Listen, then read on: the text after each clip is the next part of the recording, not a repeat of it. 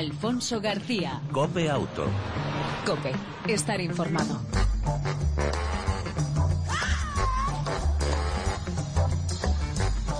Hola, ¿qué tal? ¿Cómo estás? Bienvenido una semana más a este tiempo de radio dedicado al mundo del motor, tanto en las dos como en las cuatro ruedas. Ya sabes, cada semana Copiauto te ofrece información, actualidad, opinión y entretenimiento durante aproximadamente 35 minutos dedicados, por supuesto, al mundo del motor. En el control técnico, todo un lujo como siempre, Chechu Martínez. Al volante, el saludo de Alfonso García y si te parece, arrancamos.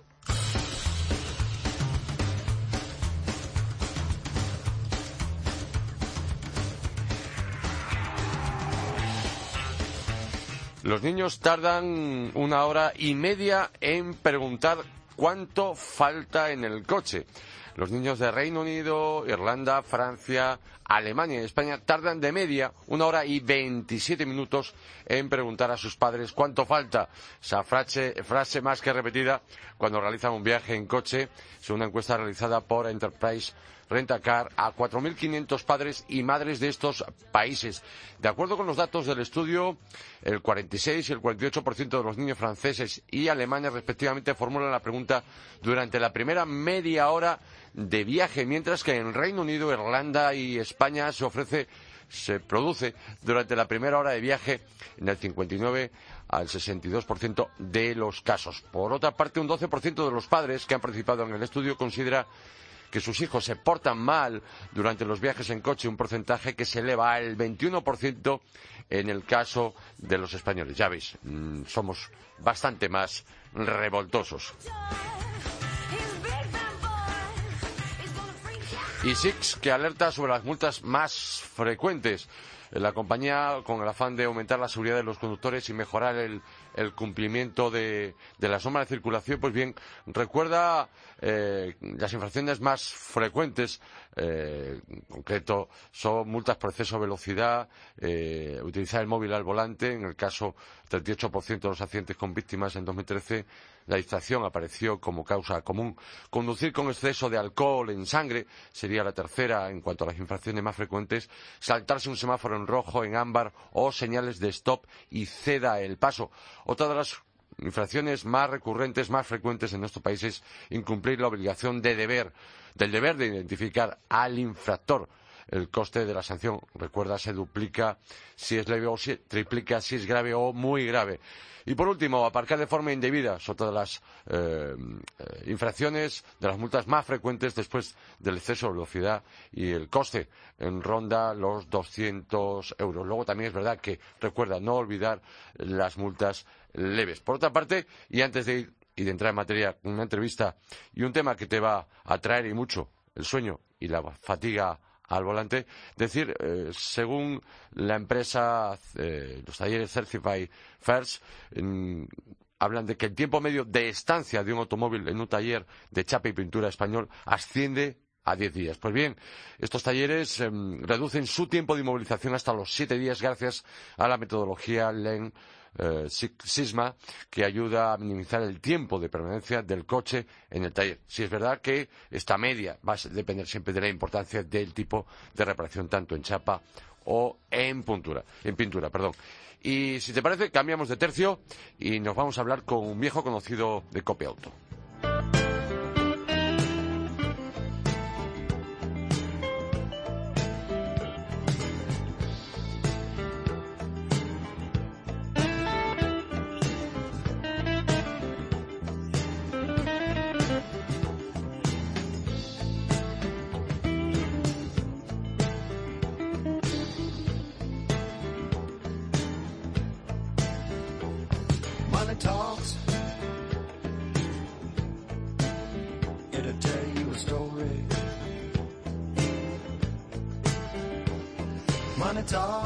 Se ha presentado un muy interesante estudio sobre algo que nos tiene que preocupar a todos, el sueño y la fatiga en la conducción. Cómo actuamos cuando aparecen, pero sobre todo eh, queremos conocerlo de primera mano a través de un viejo amigo de este programa, Fernando González Iturbe, director general de la Fundación CEA, del Comisariado Europeo del Automóvil. Fernando, muy buenas tardes, ¿cómo estás? Buenas tardes, Alfonso. Aquí, pues mira, entre el ventilador y el aire acondicionado soportando. Muy bien. Eh, espero que también nos soportes a nosotros. Decía Fernando, sobre todo preocupante, porque el titular que dais es que más de 15 millones de conductores manifiestan quedarse dormidos al volante. Sí, sí, sí, de la, extrapolando evidentemente los porcentajes que salen de la escuela, de la de la encuesta, pues salen cifras cercanas a esas y no exactas a esa, ¿no? Evidentemente hay un 70, te estoy hablando ahora de memoria, un poco más de un 70% de personas que reconocieron pues haber sentido síntomas del, de sueño al volante y un 45-46% de personas que habían reconocido haber tenido bueno, microsueños, haberse quedado unos, aunque sea unos segundos dormidos al volante. Y eso evidentemente es muy, muy, muy, muy peligroso. En general, eh, habéis eh, realizado un estudio muy interesante eh, para conocer qué hacemos y cómo actuamos los conductores al volante, ¿no, Fernando? Sí, sí, sí, sobre todo yo creo que primero reflejar una situación que ahí está, que evidentemente genera un gravísimo riesgo para la circulación. Cierto es que muchas de estas situaciones en las que la gente se ha visto en una circunstancia parecida, a lo mejor no han terminado accidente de tráfico, la suerte al final influye muchísimo, pero por lo menos que tomen conciencia de la responsabilidad que sentas al volante, porque en definitiva una de las cosas que decimos en la presentación y en el informe es que, y es una exigencia de la ley, de la ley de seguridad es que todo conductor tiene que estar permanentemente atento a la conducción y poder manejar sin ningún problema el vehículo. evidentemente en una situación de sueño, cansancio, somnolencia o microsueños, incluso algún trastorno en cuanto al sueño y al descanso, pues puede influir directamente, primero, en no cumplir esa, esa obligación legal y evidentemente en generar un gravísimo peligro que muchas veces terminen accidentes de tráfico, porque en definitiva al final la responsabilidad es la del conductor. Eh, Fernando, hay otra cosa que particularmente me preocupa en eso de los datos que habéis facilitado, es que solo, y repito, solo el 16% de los conductores duerme al sentir cansancio. Pues sí, porque a fin de cuentas muchas veces esa eh, bueno, esa reparación del sueño, esa, esa volver a tener eh, la actitud necesaria y adecuada y óptima para la conducción pasa por echarse una cabezadita a la hora que sea, pero bueno, no debe ser una costumbre por la encuesta muy habitual. Yo incluso hablo por mi experiencia personal, no es, cierto, es que no muchas veces tampoco ha sido muchas veces la, que he necesitado, pero me he parado y he hecho una cabezada eh, por experiencia profesional incluso te das cuenta que mucha gente, pues bueno, pues primero porque no piensa que se va a quedar dormida, a pesar de haber a lo mejor tenido pues, muy poquitas horas de sueño, haber estado trabajando por la noche o haber estado la noche de juerga o llevar muchas horas de, de carretera sin haber descansado previamente. Y, y, la verdad es que, bueno, pues se piensa que a lo mejor por estirar las piernas y tomarse alguna bebida refrescante, un café, pues se soluciona el problema. Y hay veces que lo que se necesita es, pues, que descansar y el, dormirse y el parar y reparar y volver a tener esa capacidad y esa actitud necesaria para manejar un coche con perfecta seguridad. Hay veces, Fernando, que por una serie de circunstancias no hemos podido dormir, no hemos podido descansar lo suficiente y lo necesario. Y en estas últimas semanas, obviamente, además, con motivo del calor, en muchos puntos, eh, eh, el dormir, el conciliar el sueño es bastante está siendo bastante complicado. Eh, dormimos, pero no descansamos. Mm, yo iría un poco más allá, o quizás sea demasiado exagerado por mi parte, pero utilizar la premisa de decir, si no he dormido bien, no he descansado bien, no me pongo al volante en un viaje largo. Complicado. Hombre, hombre cada, a fin de cuentas, eh, los comportamientos en situaciones así tan extremas dependen de las personas. ¿eh? Incluso el sueño, no todo el mundo lo aprovecha igual. Yo en mi casa, yo con cuatro horas, cuatro horas y media estoy bien y hay gente que con siete necesita más. Sí. ¿eh? Entonces, primero cada uno conoce su cuerpo, independientemente a, a lo mejor de casos no tan puntuales, pero que también se dan y es la de gente sometida a farmacología, tratamientos médicos que a lo mejor, aunque piensen que van a poder responder por esa afección de elementos extraños y externos, como son la química de un fármaco y demás, pues se puede ver sorprendido por, por ese sueño y ese cansancio inesperado. ¿Hay si yo soy una persona que sé que voy a estar unas cuantas horas al volante, que voy a, bueno, pues que yo enseguida me canso, que me aburro, hay gente que también, lo estaba comentando esta mañana con compañero tuyo de la COPE, con Vicente de COPE Valencia. Hombre, pues hay gente que, evidentemente no sabe cómo va a reaccionar y, bueno, pues lo, que tiene que hacer es, es descansar, mirarlo, pensarlo, eh, yo, por ejemplo, muchas noches, yo cuando eran los niños pequeños viajaba por la noche y yo procuraba dormir mis horitas de siesta, ¿no? y cada uno conoce su cuerpo, lo que iba a comentar. muchas veces la excesiva, no excesiva, pero la gran comodidad de los automóviles favorecen con las carreteras, autovías, que son muy seguras y demás, es una cierta monotonía en la conducción, pues que puede favorecer situaciones de sueño. Cada uno conoce su cuerpo. Lo que sí es verdad, y yo lo decía también esta mañana y el informe se, se expresa, cuando se reprocha a algún conductor, y ahí ya entramos en el tema judicial, cuando se reprocha a algún conductor una conducción eh, o el haberse quedado dormido estando al volante, todas las calificaciones jurídicas pasan por una imprudencia grave o temeraria. Y los tribunales siempre dicen que es que antes de llegar al, al estado de sueño o al dormirse, uno es consciente o debe ser consciente, y lo es, en definitiva, de que está entrando en una situación de cansancio y somnolencia y su deber, y además todas las sentencias, yo tampoco me he leído todas las, evidentemente todas las de pero todas las que yo he leído hablan de ese deber del conductor de pararse y descansar. Mm. Y ese deber es fundamental. Entonces, por eso te decía que yo no sé si se debe coger el coche o no en una situación así. Lo que sí es el deber de al menos pararse cuando uno empieza a notar ese situación. Mm. En un accidente con daños personales, el conductor que sufra somnolencia podría... Puede salir muy mal parado, sí. ¿Sí? Puede salir muy mal parado. Yo además circunstancialmente, y no es fácil encontrarse judicialmente con un asunto en el que haya por medio una conducción una o el que el conductor causante del siniestro se haya dormido, porque es, difícil demostrarlo, salvo que, alguien lo confiese. ¿eh? Pero en este caso se produjo, se produjo incluso en contra a lo mejor de la criterio de lo que puede ser una defensa adecuada de un, de un imputado. Pero bueno, lo, confesó con un resultado de lesiones, que a lo mejor en otro tipo de accidente o sin ese factor sueño pues se hubiera quedado en un simple juicio de faltas o de los antiguos juicios de faltas, ahora con el nuevo Código Penal ni siquiera, ¿no? Pero se hubiera quedado en una simple falta y en un castigo de multa, pero aquellas lesiones de un motorista que fueron graves, bien es verdad que un motorista, aunque se caiga el solo, pues muchas veces las lesiones son graves sin que la, responsabilidad o la culpabilidad del causante sea muy grave, ¿no?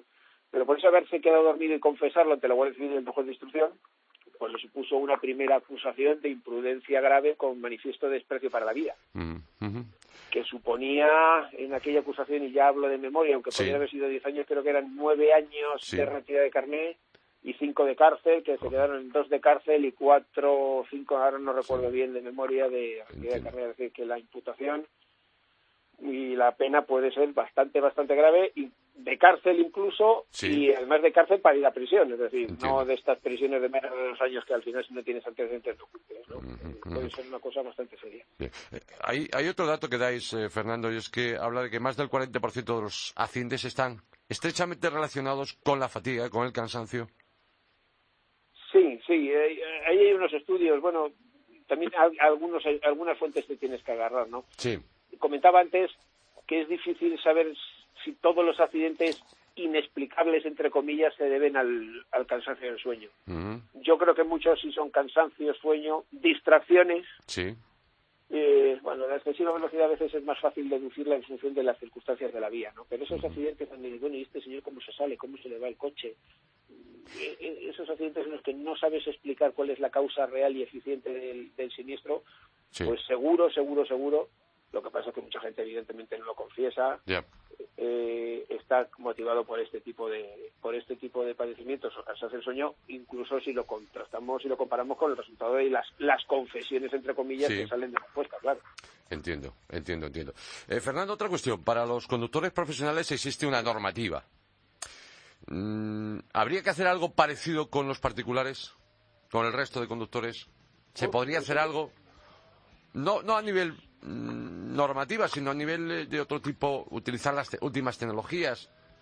Sí, bueno, el, tema de tecnologías, mm, lo que pasa es que la, pregunta tiene dos vertientes. Sí. Bueno, voy a empezar por el principio. comparar las exigencias a los conductores, de los conductores profesionales a los que no lo son. Hombre, a fin de cuentas, el tema del tiempo, descanso y tacógrafos es para intentar, entre comillas, evitar eso.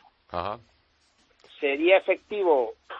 Mm, pues no lo sé no lo sé lo que no sé si sería lo que no sé si sería iba a decir político, pero bien visto, ¿no?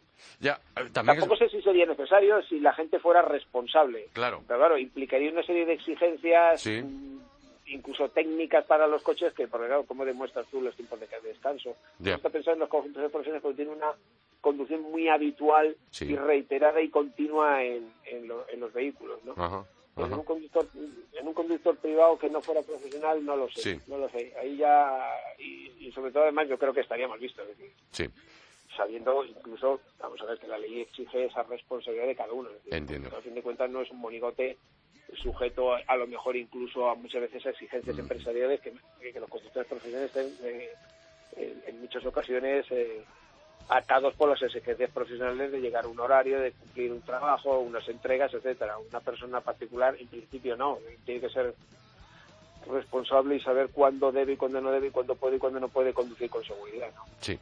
Eso, Fer- eso, Sí, Fernando, por último, desde la Fundación CEA eh, y después de eh, los resultados de este informe, de este estudio que habéis realizado, ¿qué pedís? ¿Qué solicitáis respecto al tema del eh, sueño y de la fatiga al volante? bueno, eh, aunque sea reiterar un poco Sí. lo dicho, en primer lugar, evidentemente, mm, bueno, un acto de conciencia y responsabilidad de todos los conductores sabiendo que, bueno, pues eh, eso es un peligro cierto y real.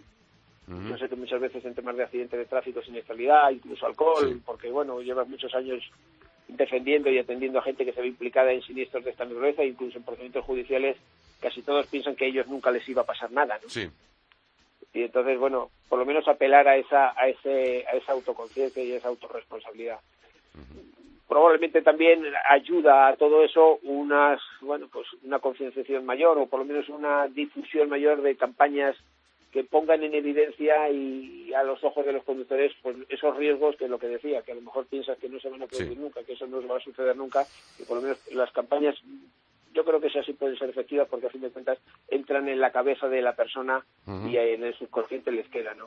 ujú, Y bueno, y a efectos de que lo comentar antes también, en Sí. de medidas de seguridad, que hay Sí. algunas, lo que pasa es que evidentemente no para no está muy extendida en todo el parque móvil, esos eh, sistemas, llamémosle como sea, pero de detección del sueño, en función de aparatos electrónicos o como sea, yo de, de ingeniería sé poco Sí. y de electrónica menos, que detectan situaciones de peligro pues en función del parpadeo del conductor, de la velocidad de los, del movimiento de los ojos, de dónde fijas la visión. Sí. Hay aparatos que detectan todo eso, incluso la forma de conducir cuando es anormal en función de cómo normalmente tú conduces, que te avisa de, ojo, cuidado que te puedes, que a lo mejor te dices, vale, yo sé que hay un modelo de coche, incluso te sale una, un- una tacita de café en el, Sí. en el panel, ¿no? Sí. Bueno, pues eso intentar, no sé cómo, eh, sí sé cómo, a fin de cuentas la- la- lo que puede obligar a los estados a, re- a- regular son los propios estados, o si no a nivel ya europeo Sí. las directivas ¿no? de la Unión Europea, independientemente de los temas económicos. Pero intentar que esto cada vez y, a- y lo antes posible se, se generalice más y ya no solo a lo mejor a vehículos mm, de gama alta, que algunos no lo son de gama alta y lo tienen, pero intentar extenderlo a la mayor parte del parque móvil, porque bueno, mm, aunque uno tiene que ser responsable tiene que ser responsable de sus actos y saber cuándo puede y no debe conducir, a lo mejor, aunque esté en una situación mala, el que le avisen, sí. pues puede evitar un accidente y, y- y consecuencias fatales, ¿verdad? Pues don Fernando González Iturbe, director general de la Fundación CEA, recordar, dormir y descansar lo necesario antes de ponerse al volante y antes del primer síntoma, antes de ese primer parpadeo, esa distracción, microdistracción, parar, andar, refrescarse y para luego volver a tomar el vehículo, ¿no? Bueno, mira, y si es necesario, hasta echarse una cabezadita, que viene muy bien. Pues don Fernando González Iturbe, repito, gracias por atender la llamada de Copia Auto. Felices vacaciones y hasta la Pues próxima. mira, está unos, está unos días, la semana pasada además, elegimos mi mujer y un sitio buenísimo, Córdoba, que es precioso, no lo conocía, eso sí, pasamos el calor de, que Sí. no está escrito ni en la Biblia, Sí, y pero me voy a finales de, de julio, el 30 de julio, unos días, porque bueno, ya sabes que en agosto los jugosos están más parados y es cuando es más sencillo no no, no, no incomodar a, a nadie y sobre todo a los compañeros. O sea que para julio, finales de julio, prim- mediados de agosto, a la pues felices vacaciones, Igualmente. feliz descanso y mejor ruta. Igualmente te deseo un abrazo muy fuerte. Un abrazo. Hasta luego. Alfonso García. Cope Auto. Cope. Estar informado.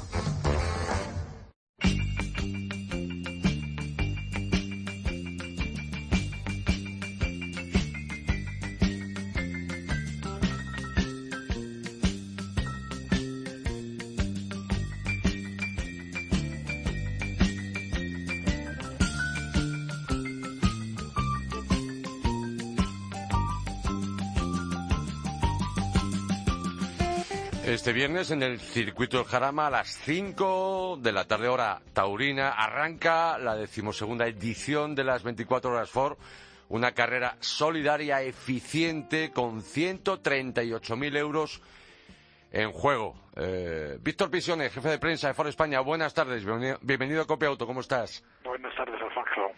Este año habrá más ONGs en pista. Pues sí, este año la verdad es que, hemos hecho un esfuerzo porque que la verdad es que en, este momento que, eh, que, parece que hay todavía más necesidad que nunca y que además pues han recortado muchísimo las ayudas públicas, pues eh, pues Ford y todos sus colaboradores y patrocinadores pues hemos hecho un esfuerzo pues para intentar llegar todavía más lejos, ¿no? Este año superamos ya en las 12 ediciones un millón cuatrocientos mil euros que, han ido destinados a, todas estas buenísimas causas y, bueno pues la verdad es que es un motivo un motivo de, orgullo y de satisfacción poder poder estar diciendo esto hoy con, la que está cayendo no recordemos Víctor eh, por si alguien no lo conoce pues ya son 12 ediciones con esta. En qué consiste qué son las 24 horas Ford bueno, pues las 24 horas es, un, es una combinación de, de muchas cosas que caracterizan a Ford, ¿no? Eh, por una parte, pues como no puede ser de otra forma, pues hay coches, ¿no? Hay coches, en este caso serán los, los Focus ST. Eh, eh, por otra parte, pues está pues solidaridad. Ford es una compañía que tiene dentro de su ADN pues siempre el, el intentar mejorar el entorno allá donde ejerce su, su actividad. ¿Eh? y por otro lado pues hay otra cosa que, que es eh, pues que también tenemos muy muy integrada en nuestra vida no que es eh, pues la competición y entonces pues todo esto lo hemos lo hemos juntado y hemos hecho una, una prueba de que dura 24 horas en la cual cada equipo tiene un una cantidad de combustible BP pues limitada, tiene un número de neumáticos continental también limitados y con, con esos neumáticos, esa cantidad de ese coche pues tienen que intentar recorrer lo máximo posible durante 24 horas el circuito del Jarama. Eh, el coche que más vueltas da al final de esas 24 horas pues es el que se lleva los 38.000 euros para la ONG, eh, que es el primer premio, ¿no? Pero al final mm, todos ganan. Sí, sí, eh, los, las ONGs eh, que, han sido seleccionadas para participar después del, del, laborioso proceso, porque la verdad es que eh, es, es, muy es muy complicado porque son tantos proyectos todos buenísimos todos de, causas súper justas y súper necesarias pero pero al final solo de todos los que se presentan solo han podido ser 11 eh, pues bueno pues eh, al final todo todo eh, todo todo este dinero pues eh, va, va allí y todos pero todos algo se llevan el, que desde 38.000 hasta 6.000 euros todos algo algo se llevan. Bien cada equipo de esos 11 eh, cuentan con nueve pilotos que obviamente eh, son gente, personalidades del mundo del arte, espectáculo, televisión, música y por supuesto eh, periodistas del mundo del motor. En, cuanto a las personalidades, famosos de televisión, espectáculo y demás, ¿a quién, ¿a quién destacáis? Bueno, imagino en largo, etcétera, pero ¿quién destacarías que estará el próximo viernes y sábado en el circuito del Jarama? Bueno, pues a mí la verdad es que no, no me gusta destacar porque, porque lo cierto es que yo tengo que agradecer de Ford, desde Ford agradecemos a todos muchísimo eh, el hecho de, venir aquí porque toda todos los que vienen aquí, todo el mundo viene de forma desinteresada. Eh, eso yo creo que es una cosa que, que hay que, que sí que es lo que hay que destacar, que bueno, por gente, yo que sé, por hablar, pues compañeros de, de medios eh, audiovisuales, yo que sé, Carlos Hirschfield, Nacho Cano, la cantante Rosa, pues todos vienen de forma, eh, por, decir algunos, todos vienen de, forma absolutamente desinteresada, eh, prestan eh, su imagen, prestan su empuje para, para, esta, para esta causa y yo la verdad es que me gustaría agradecer a todos porque, porque gracias a ellos hemos llegado a la decimosegunda edición y gracias a ellos esperamos que el año que viene este, vayamos a por la decimotercera. ¿no? Por supuesto. Asociación Estatal de Víctimas de Accidentes, Fundación Apascovi, Fundación Bobat, eh, Fundación Pequeño Deseo, Aviación Sin Fronteras, Juega Terapia, Fundación Apracor, eh, Aprocor, perdón, Fundación Colores de Calcuta, Fundación Asuria, Fundación Saley y Fundación Mozambique Sur. Son, los 11, son las 11 ONGs que estarán presentes en pista a bordo de esos Focus ST. Eh, Víctor, otra cuestión. Eh, la carrera virtual que ya hicisteis por primera vez el año pasado está en marcha. ¿En qué consiste? Año pasado eh, iniciamos una una modalidad, digamos, de, de Q3, eh, llevándolo a términos de, Fórmula 1, ¿no? Para determinar el, el, orden de salida. Entonces, durante una semana, eh, todas las ONGs eh, se tienen que esmerar a través de sus redes sociales, fundamentalmente a favor de, a través de Facebook, en la cual, pues, cada, cada like, cada me gusta que, que los seguidores de esa ONG o cada vez que se comparte eh, el coche que está en la página eh, oficial de Facebook de Ford eh, de, determinada ONG, pues se suman una serie de puntos. Al final, la ONG que más puntos obtenga, pues se situará en la pole de salida, en el primer puesto, y además obtendrá un premio adicional de 1.000 euros, esta vez pues dotado por la firma de neumáticos Continental, que es uno de nuestros socios y también a los que agradecemos su apoyo incondicional durante las últimas ediciones. y, y, bueno, pues eh, ahí están las, eh, las espadas en, el aire. Todo el que quiera votar por su ONG está a tiempo porque hasta eh, mañana jueves será posible todavía votar por, por, una, por una determinada ONG para conseguir esos mil euros y esa, y esa posición ventajosa en la salida, en la parrilla de salida. de salida. Pero además, este fin de semana, en esta, con motivo de esta decimosegunda edición de las 24 horas FOR, en el circuito habrá más espectáculo, eh, más cosas, más actividades, ¿no? Em, ¿Cómo podríamos resumirla, Víctor? Bueno, pues eh, ese año que hemos querido que, a todos los que vienen allí a apoyar a esta, esta iniciativa de Ford, eh, pues pues eh, también pues tengan más cosas que hacer aparte de dar su apoyo. y simultáneamente con, con Xbox, pues hemos hecho una carrera pues muy parecida a las 24 horas Ford, pero esta vez pues a los mandos de, un Ford Focus, pero a través de una, video, una videoconsola Xbox 5 y dos equipos eh, con, con 10 participantes cada equipo estarán 24 horas luchando para empujar también un proyecto solidario y también que tendrán una recompensa económica también dotada por Xbox. Y allí estarán pues eh, prácticamente simultáneamente que, que, los coches en la pista pues las dos videoconsolas con los dos equipos luchando unos entre otros. Y bueno la salida será un poquito antes que la carrera real. La salida de la carrera está virtual de, de videoconsolas y pues para bueno pues para un poco sincronizarnos con nosotros y además hay una hay una también pues una sorpresa de, de última hora y es que Ford va a utilizar eh, las 24 horas eh, para hacer la presentación primicia en España de un icono de, de, Ford que es el Ford GT el nuevo Ford GT que se presentó en el salón de Detroit a principios de año y por primera vez llega a España y estará en las 24 horas donde eh, Ford pues presentará también pues toda la nueva gama de vehículos for performance, todos los vehículos deportivos, eh, pues la gama ST, eh, los Mustang y las versiones pues ya más más eh, básicas de, coches deportivos, con lo cual pues todo el que tenga un rato y quiera pasar por el circuito del Jarama entre el viernes y el sábado, pues va a tener ahí también una exposición pues francamente muy atractiva y va a tener cosas que hacer y cosas con las que disfrutar. Y para rematar el sábado se celebra la quinta concentración de Clubs Ford para todo amante, todo seguidor de la marca del óvalo. Sí, nosotros, pues la verdad es que tenemos un colectivo de incondicionales de la marca del cual nos sentimos pues muy orgullosos. Y pues bueno, pues aprovechamos esta ocasión también pues para, para que vengan, se reúnan, intercambien cosas en, en un pues en un entorno tan eh, tan bueno como es el circuito del Jarama, con una prueba solidaria por medio con un montón de gente. Y bueno, pues el sábado allí estarán todos pues a lo largo a, bordo de, de, sus de sus Mustang, de sus clásicos, de Capri, eh, Escort. Eh, bueno, eh, la verdad es que estaríamos aquí media hora relacionando modelos porque prácticamente es que traen la, historia de Ford eh, sobre ruedas. Por ese motivo hay que estar este viernes, en concreto además el sábado, por supuesto los dos días para disfrutar de estas 24 horas Ford y como decías tú, de esas joyas rodantes, el verdadero museo de la marca Ford en el circuito del Jarama, repito, este próximo sábado. Víctor Bisone, el jefe de prensa Ford España, nos veremos ahí, por supuesto, en esas 24 horas Ford el próximo viernes.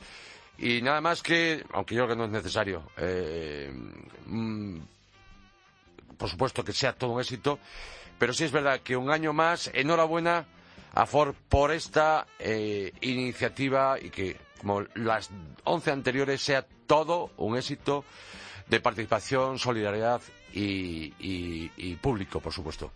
Pues gracias, vuestro apoyo es fundamental, estáis invitados a venir allí y bueno, y que estéis muy presentes o muy atentos a también a las redes sociales, que, al final en estas cosas pues siempre eh, con, junto con la radio y los medios estos que tienen esta inmediatez pues van a ser básicamente los que nos van a permitir ir siguiendo esta carrera tan emocionante durante esas 24 horas. Pues muchísimas gracias, un saludo. Un abrazo, Alfonso. Nos vemos en el circuito del Jarama.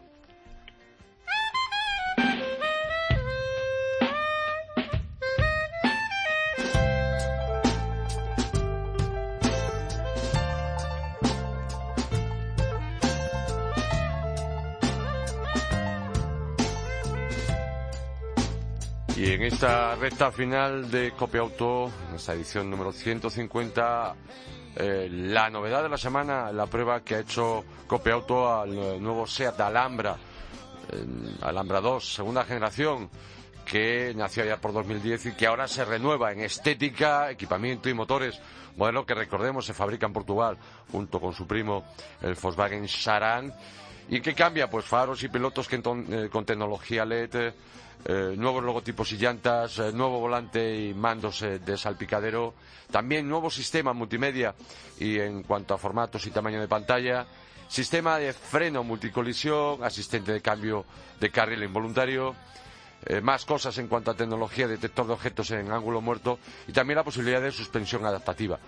El Seat Alhambra, como en las generaciones anteriores, la segunda generación incluso en la primera, por supuesto, que nacerá ya por el año 2000, pues se puede optar por cinco o siete plazas. El nuevo Seat Alhambra eh, ofrece ahora dos motores de gasolina, uno 4 TSI de 150 caballos y un 2 litros TSI que antes se ofrecía con 200 y pasa a 220. Por su parte, tres diésel con tres tipos de potencias, eh, siempre a la base del 2 litros TDI, 115, 150 y 184 caballos.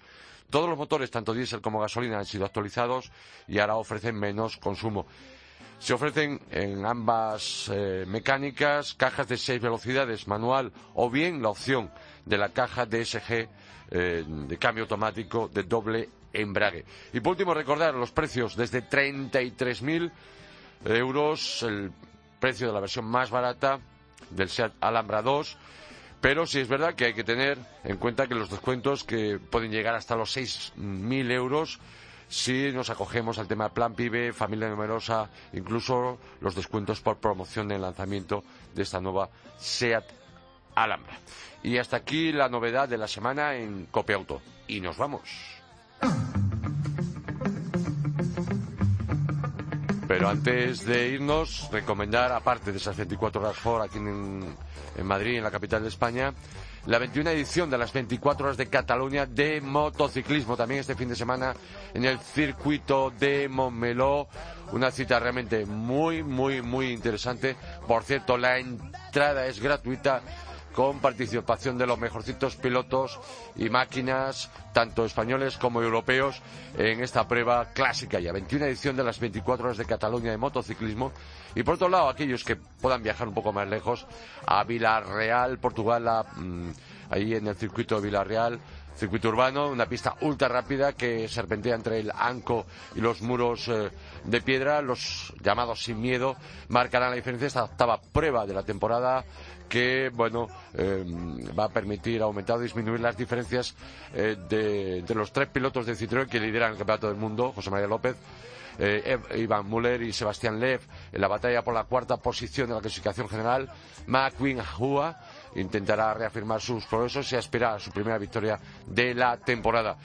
Después de varias ediciones en Oporto, los pilotos que se encuentran ahora en un nuevo circuito de Villarreal, situado, repito, en la región del Douro, esta pequeña ciudad de 50.000 habitantes se considera la cuna del automovilismo portugués y desde las primeras carreras celebradas allá por 1931 una auténtica tradición que echó allí sus raíces y está a punto de volver con el regreso de una competición internacional tan importante como es el Campeonato del Mundo de Turismos. Este fin de semana en, repito, en el país vecino, en Portugal. Y nada más por hoy en Copia Auto, en el control técnico, repito, Chechu Martínez, todo un lujo. Ya sabes, te esperamos en la próxima edición de Copia Auto. Mientras tanto, si puedes, eh, disfruta de tu vehículo y, por supuesto, de los tuyos. Chao, un saludo de Alfonso García.